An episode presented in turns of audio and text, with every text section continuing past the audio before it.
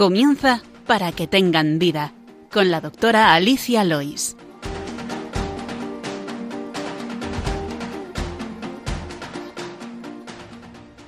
Muy buenos días, queridos oyentes de Radio María, y muy bienvenidos al programa Para que tengan vida. Hoy vuelvo a estar acompañada de la doctora Leila Hernández. Buenos días, Leila. Gracias por venir de nuevo. Buenos días. Encantada de estar aquí nuevamente contigo y con nuestros oyentes. Pues sí, es una alegría tenerte aquí de nuevo, porque la doctora Leila Hernández ya estuvo con nosotros en el último programa, si recuerdan, hablando de la esclerosis múltiple. Y quedamos en hablar del tema que hoy nos ocupa, que es la diabetes mellitus tipo 1. Efectivamente, quedamos en hablar de la diabetes porque en enero se han cumplido 100 años de la primera inyección de insulina en un niño. Dejaremos la diabetes tipo 2 para otros programas. Si Dios quiere. Pues vamos como siempre primero con el sumario del programa de hoy.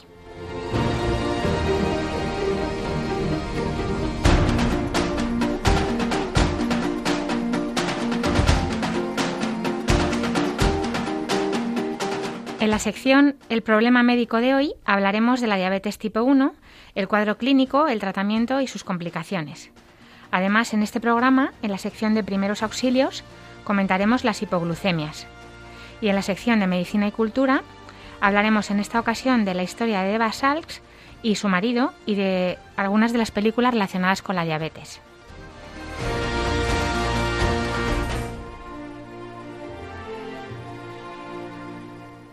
Les recordamos que tienen varias vías para contactar con nosotros.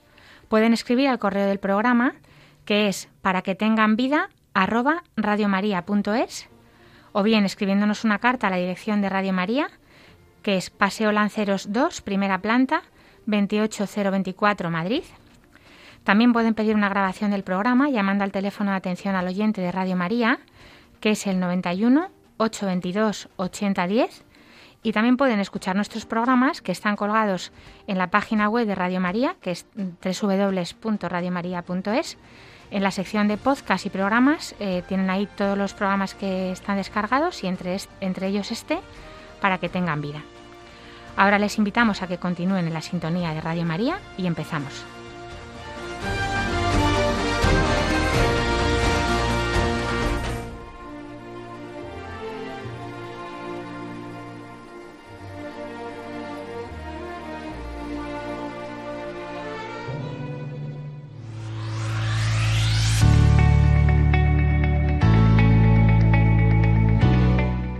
El problema médico de hoy.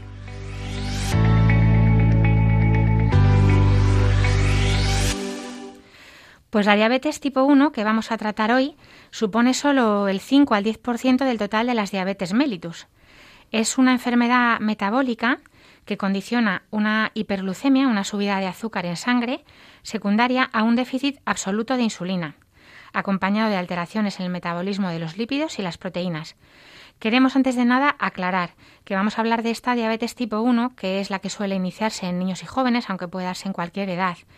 En otros programas, si Dios quiere, pues hablaremos de la tipo 2, que es la que se da en los adultos, eh, sobre todo normalmente con sobrepeso u obesidad, y que aunque se desarrolla en adultos, tiene una, predisposición hereditaria. Y además es la más frecuente entre nuestros oyentes. La mayoría de la gente que tiene diabetes es esta, la tipo 2, ¿vale? Y también existen otras diabetes, que son la gestacional, que es la que se diagnostica en el embarazo, y otras específicas como las monogénicas, conocidas como diabetes MODI, u otras que se deben a enfermedades del páncreas, como tal, que es el órgano donde se produce la insulina, que acaban dando por el daño del páncreas pues un déficit de insulina, como puede ocurrir en algunos casos de fibrosis quística, que es una enfermedad que también afecta al páncreas, o la cualquier tipo de pancreatitis, que, son inflamaciones de los páncreas que pueden dañarlo de tal forma que acaben dando una diabetes secundaria.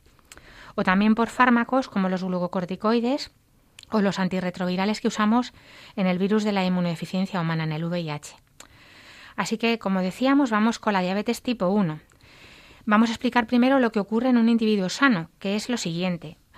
Eh, al comer, los alimentos se convierten en compuestos fáciles de digerir viajan por el tracto digestivo para ser aprovechados por el organismo. Parte de lo que comemos se convierte en glucosa, que es un tipo de azúcar simple. Esta se absorbe y nuestros niveles de glucosa aumentan en sangre. Cuando la sangre pasa por el páncreas, que es un órgano que hay cerca del intestino, eh, hay unas células especiales que se llaman células beta del páncreas que reconocen estos niveles elevados de glucosa y aumentan la liberación de insulina, que es una hormona que es muy importante en esto que vamos a hablar. La insulina viaja por la sangre, se une a las células del cuerpo y actúa como una llave, por decirlo así de una forma sencilla, que deja entrar esa glucosa a la célula, que es la que necesita eh, el azúcar para, para tener energía. La célula aprovecha esta glucosa para hacer su propia energía, entonces sale glucosa de la sangre y entra en la célula a través de la insulina. De esta manera se normalizan los niveles de glucosa en sangre y esto es lo que ocurre en una persona normal. Pero ¿qué pasa en un paciente con diabetes tipo 1? Pues lo que pasa es que el sistema inmune de nuestro cuerpo, nuestras defensas, tienen un tipo de células llamadas glóbulos blancos. Normalmente estas protegen a nuestro cuerpo atacando a microorganismos extraños, pero en los pacientes con diabetes tipo 1, los glóbulos blancos no reconocen a las células beta del páncreas y las atacan a, sus a las propias células del organismo. Por eso decimos que se llama autoinmune esta enfermedad. Las células beta del páncreas dejan de funcionar adecuadamente porque son atacadas y no reconocen ese aumento de glucosa en sangre, por lo que no hay secreción de insulina. Y en no haber insulina no existe la llave para dejar entrar la glucosa en la célula. La célula no absorbe glucosa y no es capaz de crear insulina eficientemente, así que se debilita y esa glucosa, sin embargo, se acumula en sangre, produciendo la hiperglucemia, que es ese aumento de glucosa en sangre. Las células tienen que buscar otros medios para hacer energía y entonces empiezan a descomponer las reservas de grasa para crear cuerpos cetónicos. Y utilizan estos cuerpos cetónicos para crear su energía, pero los cuerpos cetónicos pueden aumentar demasiado en sangre y crear una condición llamada cetoacidosis diabética, que es una complicación que puede poner en peligro la vida. Eso es. Por esos motivos, los pacientes que tienen la diabetes mellitus tipo 1 necesitan inyectarse insulina Así, como decía bien Alicia, tienen la llave para dejar entrar la glucosa en la célula y que ésta pueda producir energía y se normalice la glucosa en sangre. En resumen, la diabetes tipo 1 es una enfermedad en la que se alteran los mecanismos químicos para producir energía porque falta esa hormona de la insulina encargada de hacer que el azúcar penetre en las células para realizar esos procesos químicos.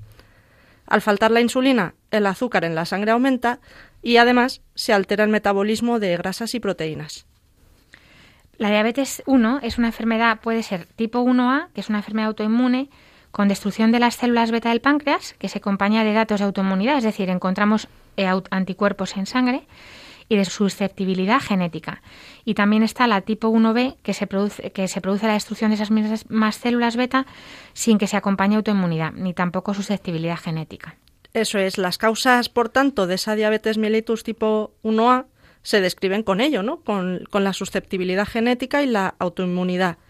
La susceptibilidad lo decimos porque hay genes que influyen en la respuesta inmune. De hecho, el riesgo de diabetes eh, está aumentado en familiares de personas afectadas. Hijos de los que ambos padres estén afectados tienen hasta un 30% de riesgo y en cambio en personas que no tienen ningún antecedente familiar tienen solo un 0,5%. Por otro lado, está esa autoinmunidad, ese hecho de que los anticuerpos ataquen a las propias células. Ciertos anticuerpos a las células del islote pancreático, hay algunos que atacan alguna enzima que interviene en el metabolismo. Las enzimas son proteínas que ayudan para, para esos mecanismos químicos que decíamos. Otros atacan al transportador, que hace que el azúcar penetre en la célula o hay incluso anticuerpos a, la insulina misma. Mm. Por eso se ve igualmente que personas con diabetes mellitus del tipo autoinmune pueden tener otras enfermedades, pues como el hipotiroidismo, una insuficiencia renal, la celiaquía, aunque por ahora no conocemos el antígeno, ese mecanismo que pone en marcha esa respuesta autoinmune y que genera la, la destrucción de las células beta en esas personas con la susceptibilidad genética. Es verdad que hay muchas enfermedades autoinmunes que, el paciente tiene varias de ellas, eso puede mm. ocurrir. También influyen otro tipo de factores, como los antecedentes obstétricos, los antecedentes del parto, por ejemplo, que la madre sea mayor de 25 años o que haya sufrido preeclampsia. Bueno, 25 años ya aquí en España por lo menos ya se da casi, siempre. Casi siempre se da esa circunstancia, se tiene los hijos muy mayor. Y otro antecedente que aumenta el riesgo son ciertas infecciones eh, o la dieta o un niño al que se le introduzca, por, ejemplo, muy pronto la toma de cereales, pues parece que puede favorecer o la falta de vitamina D, pues puede relacionarse, pero bueno. Es verdad que la diabetes mellitus no se puede prevenir, o sea, no se conoce exactamente y no se puede parar. Eh, pero ¿cómo podría debutar esta enfermedad? Cuéntanos si quieres, Leila, tú, eh, ¿cómo, ¿cómo, son las formas clínicas del, debut, del inicio de esta enfermedad? Sí, se, conocen tres formas distintas. Una que es la, más habitual al diagnóstico, la forma clásica, que es la, la más frecuente además, y que tiene una clínica muy característica los síntomas que decimos de las PES, polidipsia, poliuria y pérdida de peso. Es decir, beber mucho, orinar mucho y perder peso. Luego está la cetoacidosis diabética, que se ha dicho antes de pasada, que es una crisis metabólica severa. Es lo que ha comentado lo que has comentado anteriormente. Como no hay suficiente insulina para obtener energía de la glucosa, se descompone la grasa para obtener la energía produce el acúmulo en sangre de los ácidos llamados cetonas y también del azúcar, teniendo pues esas hiperglucemias importantes que a veces, vamos, generalmente se ven en, en hospital. Y por último está la presentación silente, que es silente por ello, porque no tiene síntomas, no tiene signos, es poco frecuente de diagnosticar en esta forma y se suele ver generalmente en niños que tienen algún antecedente y que son vigilados con frecuencia pues con alguna analítica. Algún antecedente familiar, claro, que estamos más pendientes. Pero es verdad que la forma clásica es la más habitual, como decías, y suele ser pues eso, que en el mes previo, pues el paciente que de repente tiene mucha sed, mucho, hace mucho pis y, pierde. peso y, se le hace una, una, glucosa capilar y tiene pues una glucemia alta. ¿no?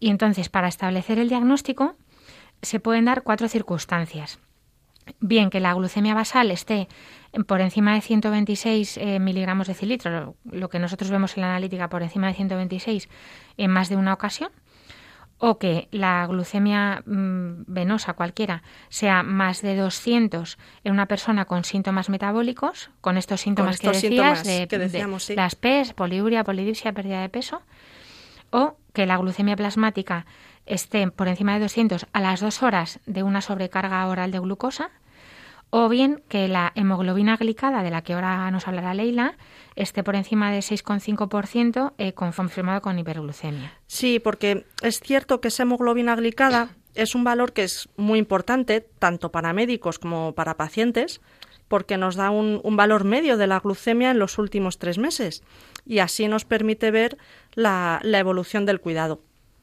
Muy bien. Pues un cuidado que se basa sobre todo en insulina inyectada. Este es, la, este es el pilar del tratamiento de la diabetes eh, tipo 1. Es imprescindible y de por vida en, estas, en estos pacientes.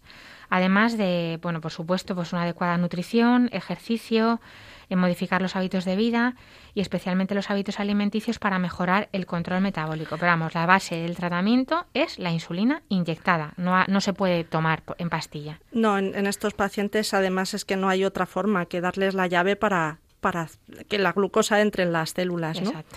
Pero aparte sí que es cierto eh, luego meteremos un poquillo más eh, con la insulina, pero sí que me gustaría comentar también que los pacientes reciben pues una educación que decimos nutricional individualizada, ¿no? Acorde a las características eh, personales, ¿no? Individuales, valga la redundancia. Exacto. Eh, por su cultura, por las preferencias, por, el estilo de vida. Por la, edad, claro, porque al niño no es lo mismo educarle que hay que educar a los padres. A los padres. Hay que educar en función de. Un adolescente que está con las hormonas, que salen, que entran. Que, que tienen estilo de vida pues muy distinto, ¿no? También. Y bueno, esa educación es preferible generalmente que sea explicada por, por dietistas expertos en, diabetes. De hecho, muchos hospitales, eh, al, debut de una diabetes, si llegan al hospital, pues eso, mm. por una, por una cetoacidosis o por una hiperglucemia severa, tal, le suelen ingresar al, al inicio para, para que en ese ingreso, aunque estén bien ya para irse, en, esos días de ingreso les, les hacen una educación intensiva antes de mm. mandarlos a casa. Eso es muy frecuente en muchos hospitales. De hecho, en España, las unidades de endocrinología suele haber personal de enfermería específico y eh, o de nutrición formados en diabetes específicamente y encargados de impartir esa educación que contabas. Sí, y cualquiera de ellos pues comentaría cómo la dieta ha de ser equilibrada, variada y, y, como decíamos, tener en cuenta ¿no? las alteraciones que habría del azúcar en sangre según lo que se coma y, con, y según ese tratamiento de la insulina aunque hay varias dietas que son aceptables, y, pero no solo existe una dieta para estos pacientes, o sea, no es sota, caballo rey, se puede, se puede variar y hay muchas dietas que son adecuadas. Sí, la dieta mediterránea, una dieta baja en carbohidratos también, o patrones que decimos eh, alimentarios basados en, en vegetales, ¿no? Es, eh, cualquiera de ellos serían apropiados como, como un tratamiento dietético. Es más, una nutrición bien realizada que podría hacer disminuir esa hemoglobina glicada del control a veces hasta, hasta en un 1%. ¿no? Un 1% que es mucho porque estamos hablando de que está, o sea, estamos hablando de cifras de 7%, 6%. y medio son... O sea, que es, mm. bajarlo un punto es muchísimo. cualquier terapia nutricional que se haga tiene que cumplir algunas características. Es que el contenido calórico sea adecuado para obtener un peso corporal razonable se calculará según las necesidades del paciente y en caso, por ejemplo, de que exista sobrepeso o obesidad, pues se recomienda perder de forma moderada con una dieta baja en calorías. Sí, pero bueno, una dieta baja en calorías también acorde, ¿no? No podemos de golpe perder 5 kilos en una semana porque también es algo que no, no sería sano, ¿no? según ese estilo de vida que decíamos de los niños, de los adolescentes, del ejercicio que hagamos, de la movilidad, de nuestra altura. Eh, pues se van a recomendar dietas con más o menos calorías, pero aparte del aporte calórico, pues también tendría que, ser variada y equilibrada en, en los componentes. Aunque bueno, el hecho de que la proporción que llamamos de macro y micronutrientes eh, no tiene que cambiar tampoco de una persona con diabetes a una persona, sana. sana. claro.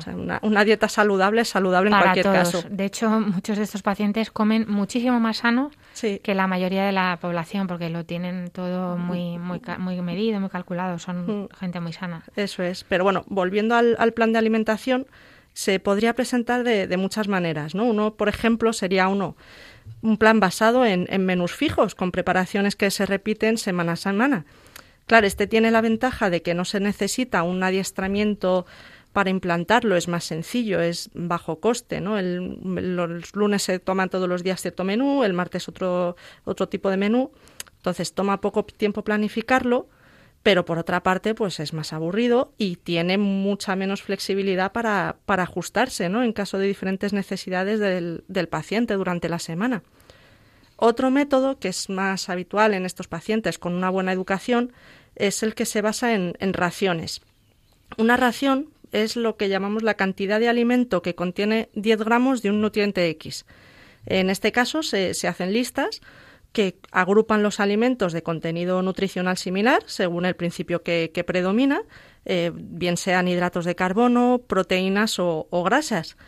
Y se indican las raciones de cada uno para, poder sustituirse y facilitar así la variabilidad en el menú tienen en este caso los diabéticos que, que, contar los hidratos de carbono, la cantidad de grasas también y las proteínas que, que toman adicionalmente, ¿verdad? Que ingieren, sí. Para, para diseñar esa dieta por raciones en, en los diabéticos, pues conocen justamente la cantidad de hidratos que hay en algún alimento, y tienen las equivalencias con cualquier otro, ¿no?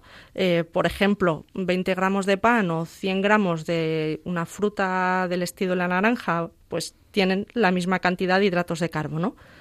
Pero también se han de establecer las cantidades fijas que van a necesitar de hidratos a lo largo del día en función de esas calorías ¿no? totales al, al día. Normalmente entre un 50 o un 60% de todas las calorías eh, se divide entre cuatro, porque bueno, es una relación que hay un gramo de hidrato de carbono equivale a, cuatro calorías, uno de proteínas también, y un gramo de grasa equivale a nueve calorías, ¿no?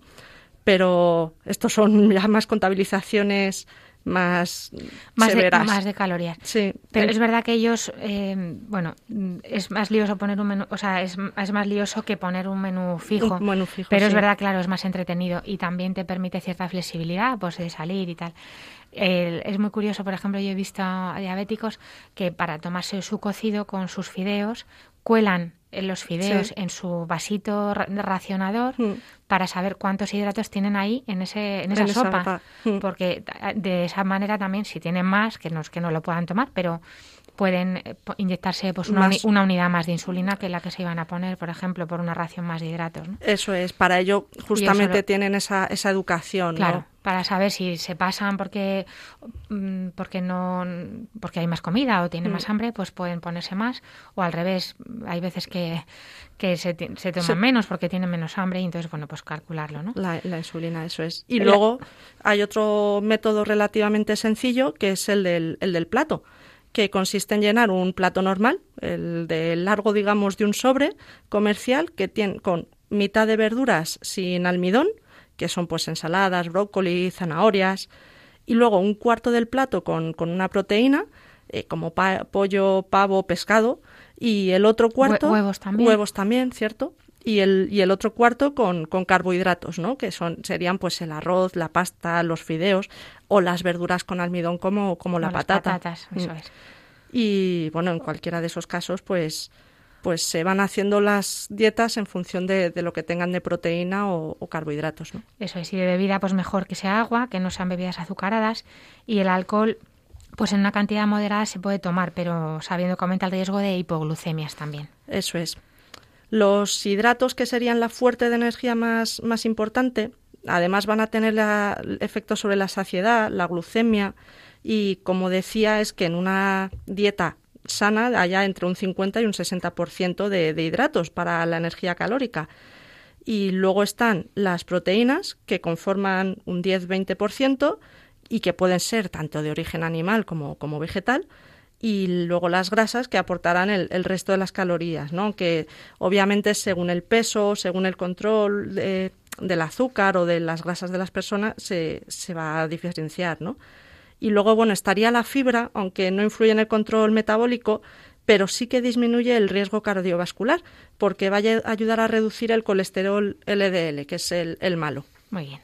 Pues vamos a dejar un poquito la dieta y nos vamos a ir a otro componente muy importante en estos pacientes, que es el ejercicio físico, ya que el ejercicio mejora el control de la glucemia, disminuye los factores de riesgo cardiovascular, como decías que también son importante prevenir, Eso es. disminuye el peso, y, eh, sobre todo el peso de grasa, y porque también aumenta la musculatura y favorece el bienestar, en definitiva. Y se recomiendan como 150 minutos por semana de ejercicio físico aeróbico moderado, distribuido en al menos tres días, o no hacerlo todo eh, junto en dos días. Es destacable que el efecto beneficioso del ejercicio sobre el, también sobre los lípidos y también eh, en la sensibilidad a la insulina, o sea, la insulina que se ponen es más eficaz, eh, disminuye el 5% las necesidades de insulina en las personas que hacen ejercicio. Se recomienda que se ajuste la medicación o la ingesta antes del ejercicio para prevenir las hipoglucemias y mantener el aporte de hidratos, así como controles de glucemia si el ejercicio va a ser prolongado. Eso también, lógicamente, se, se trata en la educación ¿no? de, de la diabetes, eh, que es- se hacen programas educativos estructurados y así son capaces los pacientes y los familiares, en caso también de los niños, lógicamente, ¿no? Para, para mejorar ese control metabólico, para disminuir las complicaciones y también para, lógicamente, mejorar la, la calidad de vida. Todos los pacientes que tienen diabetes mellitus tipo 1 deberían tener acceso a un programa de educación que se suele impartir por, por equipos multidisciplinares, eh, médicos, enfermeras, dietistas, psicólogos, tanto en la fase del diagnóstico como a lo largo de la, de la enfermedad. Se recomiendan así los programas tanto en educación individu- individualizada y también en grupos con dos niveles, ¿no? la supervivencia y la educación avanzada. Pues si te parece, Leila, te voy a poner un- un- unos testimonios de padres y enfermeros hablando de este cuidado con los niños diabéticos.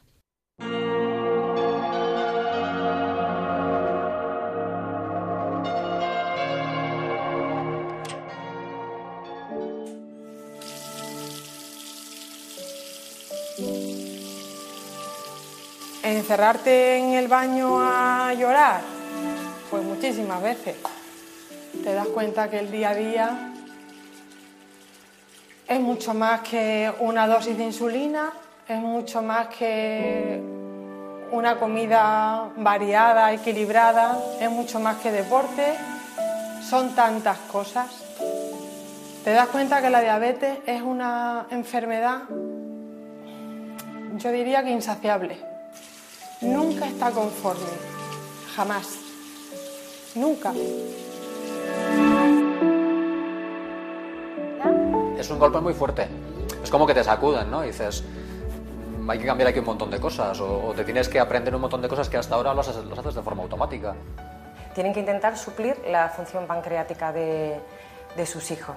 Y ser padre y encima ser páncreas, pues la verdad que yo, para mí es admirable. Solemos comentar ¿eh? que a veces igual llevamos peor los padres que los, que los chavales. Al final el chaval bueno, lo integra como algo propio, como algo eso que tiene que hacer, pero siempre estás mirando con el rabillo del ojo. Darte cuenta de que tienes que estar eso midiendo todo lo que come, cuándo lo come, eh, pinchándose, eh, calculando insulinas. Al principio cuesta trabajo, porque es algo que tú no has hecho nunca. Medir la comida, eh, ajustar, mm, es algo que no estás acostumbrado. Tenemos en cuenta que son niños, a veces las madres ponen insulina y el niño no termina de comer lo que tiene que comer, eh, se empiezan a complicar las cosas. No sé, como otras enfermedades a las que tomas una pastilla a la mañana y otra a la noche. No, es que aquí tienes que calcular en cada comida, merienda, cena, calcular qué cantidad de hidratos de carbono vas a comer y qué cantidad de insulina te hace falta. que las rutinas pues son normales mientras sus controles son normales, porque claro, luego vas en una rutina cuando de pronto te hace un control muy alto o muy bajo sin venir a cuenta, pues ya la rutina se descoloca un poco. La mayoría de estos son chavales que están eh, creciendo, ¿no? Más pequeños o más mayores, pero las hormonas también les influyen un montón. Y a medianoche hacen otro control. La diabetes te obliga, te obliga a estar alerta las 24 horas del día. Es tener que pelear con una enfermedad dinámica, entonces tú también no te puedes quedar parado. Un día que vaya mal, esto multiplícalo. Tus amigos de toda la vida no tienen por qué sentir lo que tú sientes, porque es que es imposible. Pero sí que es cierto que muchas veces te juzgan sin saber realmente lo que tú estás pasando.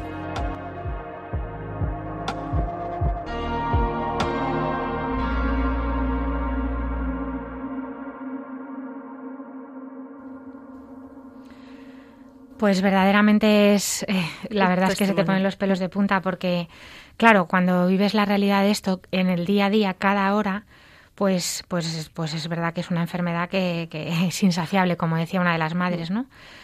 Pero bueno, nosotros pues desde aquí queremos eso, que se visualice y que, y que sea lo, lo más agradable para ellos. Y vamos a ir con la base del tratamiento farmacológico, que es la insulinoterapia. El término insulinoterapia intensiva describe la pauta de insulinización bolo basal, que es con múltiples dosis de insulina, o con sistemas de infusión continua que intentan reproducir las dos secreciones fisiológicas pancreáticas, tanto la basal, con insulinas lentas para los periodos de ayuno, y la bolo o, pandrial, que es eh, en las comidas, con insulina rápida, para el control de esas hiperglucemias después de las comidas principales. La insulinización intensiva está recomendada en todos los pacientes tipo 1, ya que desde el momento de- ya desde el momento del diagnóstico precisa un nivel de educación diabetológica avanzado, como oíamos a estos padres, ¿no? que permita modificar las dosis de insulina pandrial en función de los niveles previos, las raciones de hidratos y el ejercicio a realizar. Los efectos negativos en este régimen de tratamiento son eh, un mayor número de hipoglucemias y el, aumento de peso, ya que la insulina engorda, hace que el, la- el azúcar se, se, ap- se aproveche por la célula. Eso es, pero al mismo tiempo la mejoría del control glucémico con, con esa insulinoterapia intensiva en, en los diabéticos tipo 1 va a disminuir las, las complicaciones microvasculares y la morbimortalidad cardiovascular, que es un conjunto de patologías de, asociadas o, o de muerte asociada por tema cardiovascular, ¿no? Unas necesidades medias de insulina en este tipo de pacientes son entre 0,5 0,8 unidades por kilo de peso, aunque aproximadamente la mitad de la dosis se inicia en la insulina basal eh, nocturna, generalmente, con esa insulina lenta, y el resto dividida entre las ingestas según las raciones de hidratos. Aunque el ajuste diario de esas dosis pues, va a realizarse, como decíamos, en función de los perfiles de glucemia capilar. Hay insulinas basales, insulinas rápidas y hay insulinas que combinan ambas en, en la misma inyección. El sistema de infusión continuo de insulina, conocido como bombas de insulina, eh, es una alternativa al tratamiento ba- eh, bolo basal de estar pinchándose cada- en cada comida. En cada ¿no? comida, sí. Proporciona un aporte exacto, continuo y controlado de insulina. Este sistema de las bombas de insulina disminuye los requerimientos diarios de insulina, con una ligera disminución, como decías, de la, tanto de las hipoglucemias como de la cetoacidosis diabética y mejora el control glucémico, por tanto. Este, estas bombas de insulina se recomiendan en pacientes con mal control glucémico o con hipoglucemias incapacitantes que hayan agotado otros tratamientos convencionales y que sean capaces de lograr una buena adherencia al tratamiento. Otra indicación también frecuente de este tipo de sistemas de infusión es la gestacional en las mujeres embarazadas para optimizar ese control metabólico. Aunque bueno, un problema que puede ocurrir con las bombas es que el catéter se puede obstruir y puede, podría desencadenar una cetoacidosis diabética, ¿no? Porque no pasa la insulina. Claro, esto es un aparatito que llevan ellos en la cintura, que va, que va ahí conectado, mm, se, se, les pega a su piel la, la inyección y además de estar detectando cuánta insulina, cuánta glucosa tienen, mm. pues se les va poniendo la insulina que necesitan. Y luego está una, otra forma intermedia entre la, estas bombas de insulina y la y, la, y, lo típico que hemos visto a todos pincharse el dedito mm. para calcular cuánto se tienen que poner, que son los monitores continuos de glucosa. ¿Esto qué es? Pues es un sensor que a, lo mejor habéis visto muchos en gente que lleva como una pegatinita en el brazo o en el, abdomen, que es un sensor que, que posee un filamento flexible que está injertado bajo la piel y que tiene una vida que va desde los 6 días a los 14, dependiendo del modelo y la marca y lleva un transmisor que envía la señal a un dispositivo receptor que ofrece la lectura en la pantalla. Entonces, el paciente se pasa ese, ese receptor por, al lado del, del, transmisor, del, sensor, y le dice en, en, su aparato, que es como, como un móvil o en el mismo móvil, móvil si lo tiene, cuánta glucosa tiene en ese momento, sin tener que estar pinchándose los, las yemas de los dedos. A diferencia de los medidores de glucosa capilar, de lo de los dedos, lo que miden es glucosa en el líquido intersticial, es decir, entre las células, eh, la, entre la glucosa que hay entre células, no glucosa en sangre. Pero bueno, sabiendo que miden cosas diferentes, pues eh, se, se, calcula. Y en lugar eso, pues es mucho más cómodo porque en lugar de estar pinchándose, pues, pues tienen, tienen eso, se pinchan cada 6 a 14 días. Y en pacientes con diabetes tipo 1 y con múltiples dosis de insulina, la utilización del monitor continuo de glucosa pues ha demostrado disminuciones también significativas de la glicada y una mejora importante en la calidad de vida, además de disminuir las hipoglucemias, evitadas también porque llevan alarmas que incorporan eh, para cifras muy bajas o elevadas de, glucemia y estos pacientes que normalmente siempre llevan algún hidrato en, en, su, mochila, en su bolso, pues si, si les detecta una hipoglucemia, pues ya saben que tienen que, tomar una ración de hidrato. La verdad que ha sido un, gran avance en, en, diabetes, sin duda, ¿no? Permiten tanto al paciente como también al médico, ¿no? Estimar esa glucemia promedio eh, los tiempos en rango para sus objetivos de glucemia, la variabilidad de ese azúcar en la sangre y una estimación del, del valor de la glicada según esa lectura de glucemia intersticial. Entonces, su utilización en diabéticos tipo 1 está generalizada y financiada también por, por los sistemas de salud. Claro, ahora también son caros. Es verdad que comentábamos lo de la diabetes gestacional, pero vamos, en diabetes gestacional no se pone, normalmente se pone si ya es una diabética conocida previa, pero en una diabetes gestacional normalmente se tienen que pinchar su dedito si llegan a necesitar insulina, mm. que no siempre que no siempre es el caso. No siempre es el caso, la mayoría se puede controlar con dieta y, y ya está. Esto suele ser para los diabéticos tipo 1 pues de, larga evolución, ¿no? Mm. Y como, como la diabetes es una carrera de fondo, te voy a poner, Leila, una, una canción para coger un poco de aliento y es del grupo, la versión original es del grupo Iron Maiden, que le gusta mucho a mi hijo, pero es una versión en instrumental en guitarra y me ha gustado porque se llama La soledad del corredor de carrera de, de, fondo. y al final la diabetes pues es una carrera de fondo. Le escuchamos.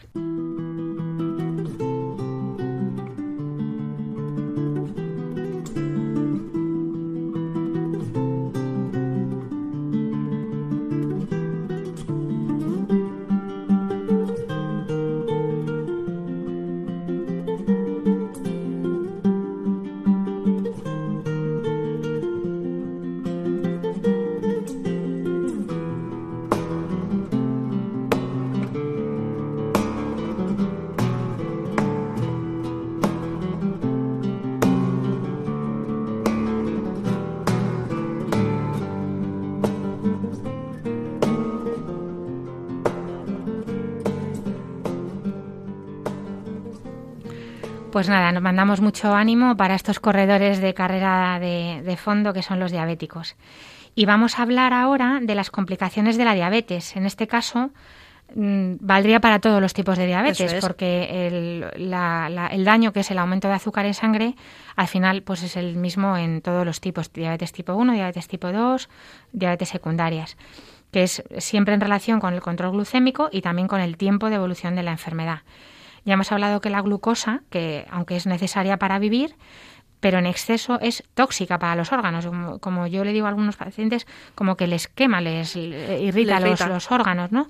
Los nervios, los vasos sanguíneos, los riñones, los ojos, porque sobre todo afecta a los, a los, a los vasos de los ojos también. Sí, de hecho, un sitio donde se pueden dañar los microvasos, esos vasos de pequeño calibre, es precisamente la retina, que es una de las membranas del ojo más importante porque es donde se recibe la luz y en esa afectación, la retinopatía diabética, es una de las principales complicaciones de la tipo 1 o de la tipo 2 también, cuando es eh, en exceso ese azúcar y causa pues una frecuentemente puede causar ceguera en el mundo desarrollado, ¿no? La mayoría de los diabéticos, que son asintomáticos hasta fase avanzada, eh, y luego pueden tener eso, la retinopatía diabética proliferativa o el edema de mácula. Por ello sí que es importante la realización del despistaje mediante lo que llamamos la retinografía, que es conocido coloquialmente como el fondo de ojo. Eh, y los diabéticos de esto saben, saben bastante, ¿no? Es una técnica efectiva que se realiza en todos los pacientes con diabetes, en los tipo 1, pues a partir de la pubertad o de 5 años de evolución con, con la diabetes. Y en los casos de la retinopatía diabética debe repetirse además anualmente. Si no existe esa afectación, se haría cada dos años. Eso es, es verdad que eh, esto producía antes ceguera hace años, porque Sí, ahora, bueno, ahora ya no tanto, Claro, Con, la- con las técnicas que tenemos y precisamente con la prevención, pues eh, a todos los pacientes que se les hace el seguimiento, como se les hace el seguimiento, en cuanto se empieza a detectar cualquier tipo de alteración, hay alguna microhemorragia o cualquier cosa, pues se aplica un poquito de láser para Sí, se para- controla mucho mejor para prevenir día, que, es cierto. que- prevenir que no vaya más. Es verdad que esto, claro, como antes no se conocía, pues a lo mejor había pacientes que estaban años, vamos, nadie los miraba a los ojos y eso iba más y acababan ciegos, pero por suerte ahora la verdad es que esto es mucho menos frecuente. Mm. Y luego, eh, pues decir eso, que mayor control eh, metabólico glucémico, pues mayor control de la retinopatía. Y otra complicación es la nefropatía diabética, que es la primera causa de insuficiencia renal en países desarrollados. Si bien la proporción de diabetes con tipo 1 que evolucionan a insuficiencia renal está disminuyendo. Y lo mismo, igual, repitiendo todo el rato, que mayor control metabólico próximo a una glicada de 7% en la prevención del desarrollo de microalbuminuria, pues es- está demostrada. Y su evolución hacia fases más avanzadas también en la, de, la, de la nefropatía diabética. Mayor control, menos evolución de, de daño renal.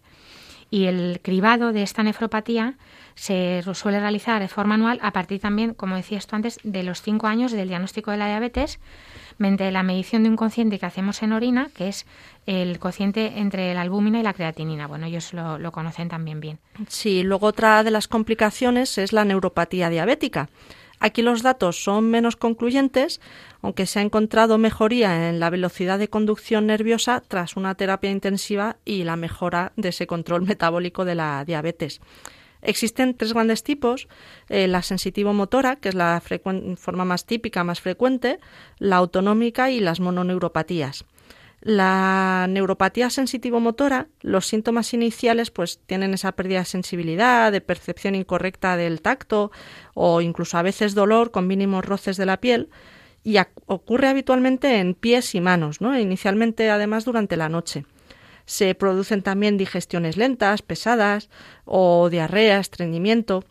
En ocasiones esta neuropatía diabética también afecta al control del sistema cardiovascular y da lugar pues a síncopes, a, a una tensión arterial que baja de, de golpe, a levantarse bruscamente, ¿no? Esa sería la neuropatía autonómica, porque la, Eso es. la, la sensitivo-motora es esta que comentas, como en, en guantes y calcetín, que Eso es, es. sobre Mm. todo, Mm. que afecta manos y pies, y luego eso, puede haber mm, La otras alteraciones autonómicas como la digestión o los síncopes o mareos.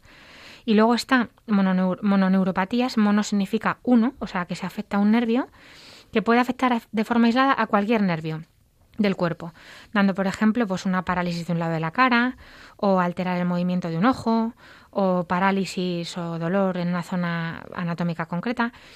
Hay que descartar que no sea otros motivos. Teniendo en cuenta que hemos hablado hace poco de la esclerosis múltiple, claro, si viene un paciente joven que tiene esto, aunque tenga diabetes, eh, no se le puede, dejar de descartar que tenga otra cosa, claro, porque eh, podría ser por otro motivo. Esto no es muy frecuente, la verdad es que en diabéticos... Suele ser más frecuente que ah, sea la... Es verdad que no son tan frecuentes estas complicaciones como otras, como la hipoglucemia, pero, pero que no son tan frecuentes como la sensitiva motora de las manos y pies. Y luego la, lo que causa la neuropatía no, no se sabe correctamente, con, con certeza ¿no? esos mecanismos por los que se produce, pero sí que la fibra nerviosa se va a modificar estructuralmente por ese acúmulo de sustancias que se derivan del metabolismo del azúcar en exceso. Eso mm, hace que haya una pérdida del recubrimiento normal de las fibras nerviosas, de la mielina, como dijimos en, el anterior programa, y esa vaina, que al perderse esa vaina protectora, pues supone un retardo en, la capacidad de transmisión de esa información nerviosa. Además de ese mecanismo, los vasos que van a dar circulación a los nervios pues pueden obstruirse por otros mecanismos del metabolismo del azúcar y, generar otras complicaciones crónicas de la diabetes. Sí, la verdad es que, y desgraciadamente, que no existe ningún tratamiento específico de la neuropatía diabética que haga prevenir su aparición o revertir las alteraciones de las fibras nerviosas. Están investigando fármacos en este momento como factores de crecimiento nervioso y otros que posiblemente puedan utilizarse en los próximos años. Si se han producido avances eh, notables en el control del dolor, pues asociados en, de, asociado a algunos de estos casos, pero bueno, si es de una alticidad altísima y no responde a medidas habituales. Y también se pueden colocar sistemas de estimulación nerviosa transcutánea, los TENS, que producen estímulos eléctricos y continuados para que de forma controlada pues se pueda enviar información, eh, modificar esa información dolorosa al cerebro. Eso es, pero vamos, a la vista de, esta influencia que decimos de la, de la hiperglucemia en la génesis y en la evolución de las complicaciones de, los vasos, pues se recomienda siempre, generalmente, mejor dicho, un objetivo de esa hemoglobina glicada menor del 7% en, en los diabéticos tipo 1.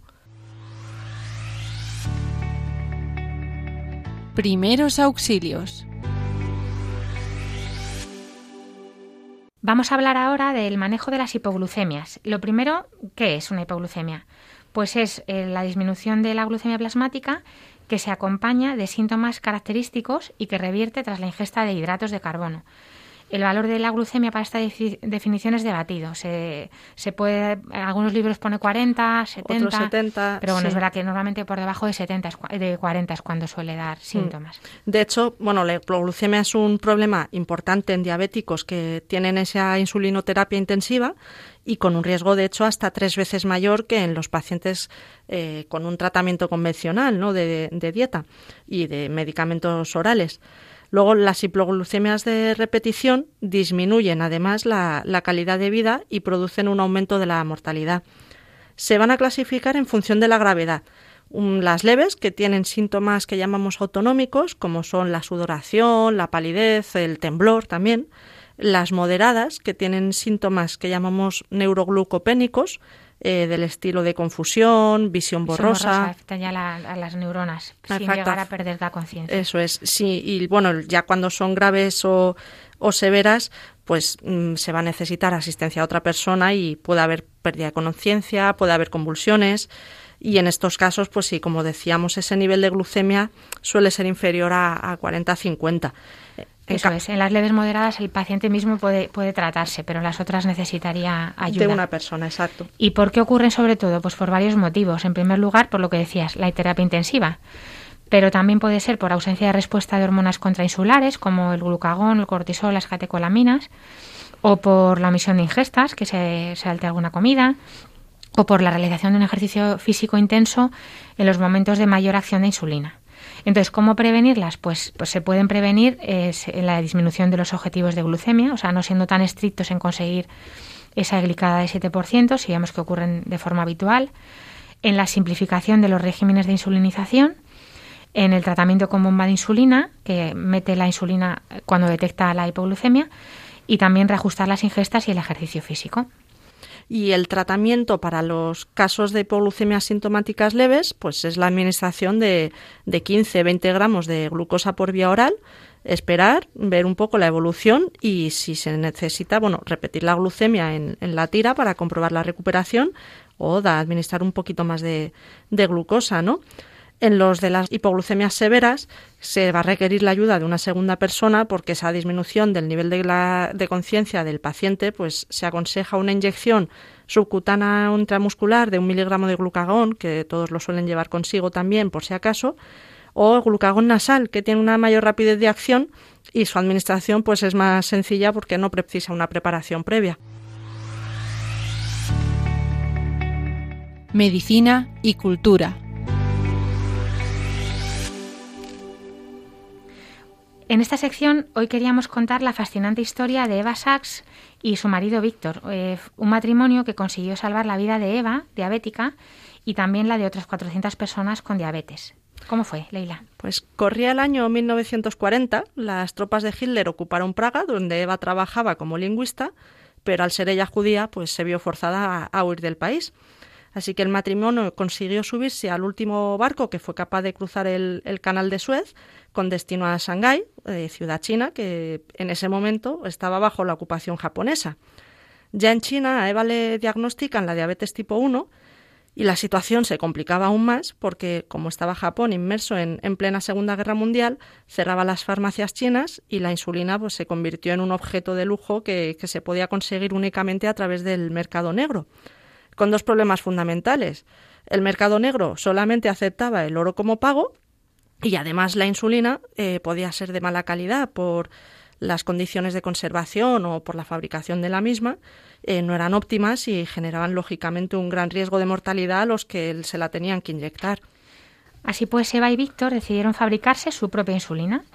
Un farmacéutico chino les cedió el laboratorio y se hicieron con un manual de medicina interna en el que se describía cómo Bantin y Bess, que si recordáis hablamos en el anterior programa, habían conseguido extraer insulina de páncreas de perros y vacas 20 años antes. Eva tejía medias que vendía para costearse sus investigaciones y para comprar los únicos páncreas que podía obtener en Shanghái, que eran de búfalos de agua.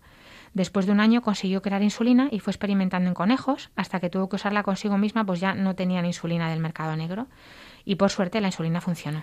Eva y Víctor decidieron entonces distribuir esa insulina que estaban formando de forma gratuita entre la población de Shanghái afectada, por eso salvaron también muchísima más gente, y aceptaban, eso sí, donativos tanto para el farmacéutico que había cedido el laboratorio como para costear los materiales para seguir generando esa insulina, ¿no? Así hasta que finalizó la, la guerra.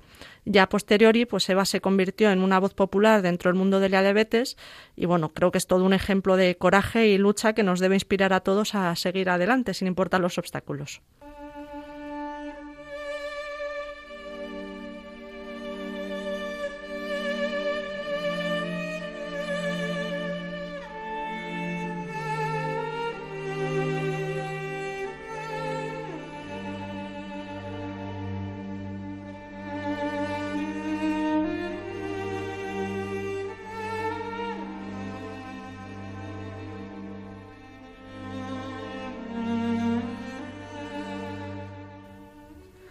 Por otro lado, en esta sección de Medicina y Cultura queremos remarcar el erróneo retrato de la diabetes en el cine. Las películas son una parte importante y entretenida de nuestras vidas, y aquí solemos recomendaros, pero mm. que no ofrecen siempre una buena representación de las personas que padecen enfermedades graves o crónicas, como es el caso de la diabetes en el cine. La licencia dramática es una cosa, pero visualizar los hechos básicos acerca de cómo ciertas condiciones médicas afectan a las personas puede llevar a concebir ideas erróneas y a veces peligrosas sobre dichas afecciones. Todos sabemos que la mayoría de las películas y programas de televisión donde al menos un personaje padece de una enfermedad grave o crónica, pues requiere mucho dramatismo, se, le saca, se le saca partido. partido. De hecho, a los actores que personifican a una persona con diabetes les ocurren situaciones con mayor frecuencia en forma de emergencia, como una bajada de azúcar en sangre causada por la ausencia de insulina. Por esta razón, estos personajes se convierten esencialmente en un reloj de arena que está por acabarse, un problema que el personaje principal debe resolver antes de que se acabe el tiempo. Así, por ejemplo, tenemos el caso de Magnolias de Acero, de la cual están escuchando un poquito la banda sonora. Es una película de 1989, con los que se conocía entonces, ¿no? De la diabetes. Entre sus actrices protagonistas, protagonistas se encuentran Sally Field, Julia Roberts, Dolly Parton o Shirley MacLaine.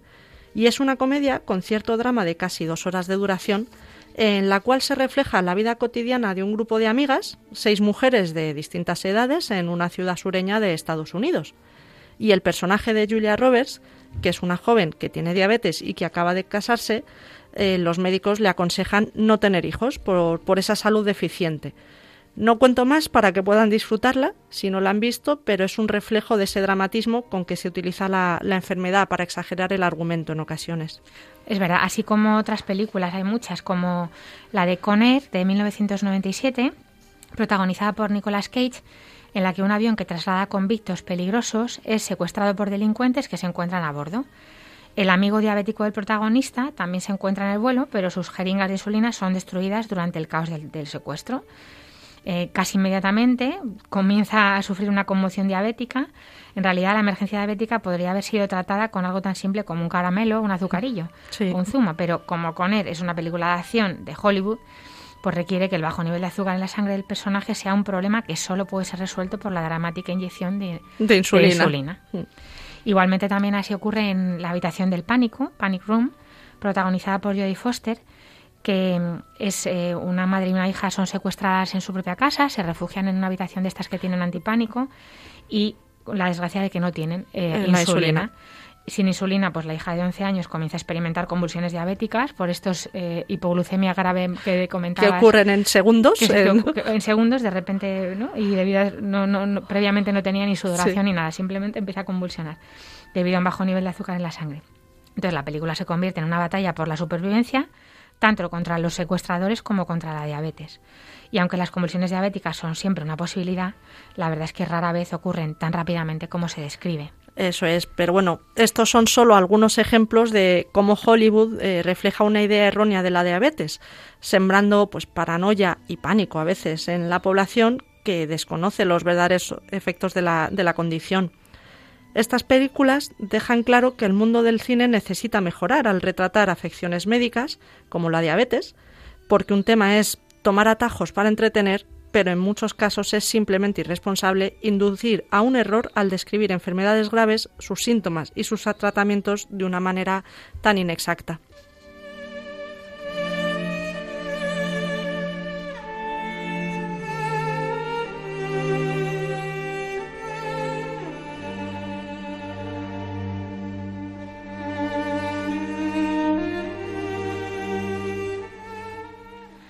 Pues hasta aquí, queridos oyentes, el programa de hoy. Nos despedimos, no sin antes recordarles que pueden escribir sus preguntas al correo del programa, que es para que tengan vida arroba radiomaria.es, o bien escribiéndonos una carta a Paseo Lanceros 2, primera planta, 28024 de Madrid. También pueden pedir una grabación del programa llamando al teléfono de atención al oyente de Radio María, que es el 91 822 8010 y ya saben que los, los, programas están colgados en la sección de podcast en la página web de Radio María, www.radiomaria.es, y entrando en programas y podcast pueden acceder a todos los programas, entre ellos a este, para que tengan vida. Y vamos a acabar hoy con una oración que nos manda Mar, eh, sobre todo en agradecimiento a Dios por quienes la cuidan, a sus enfermeras y a sus padres. Hola, me llamo Mar y tengo nueve años. Soy una niña con diabetes tipo 1. Eh, quería dar muchas gracias a todos los enfermeros y médicos que nos cuidan todos los días, especialmente a los de los colegios, y que yo tengo mucha suerte y tengo dos, la del comedor y la que, la que tengo siempre por todo el día. Espero que todos los niños puedan llegar a tener una enfermera que les pueda cuidar y pido por todos esos niños que no tienen enfermeras. Gracias, adiós.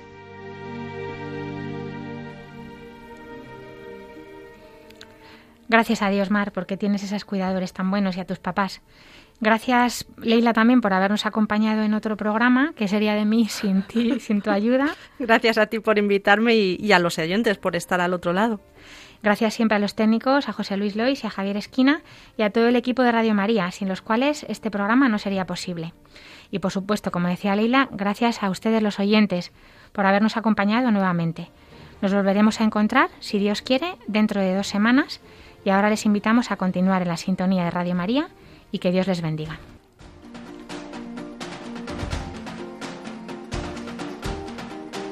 Así concluye Para que tengan vida con la doctora Alicia Lois.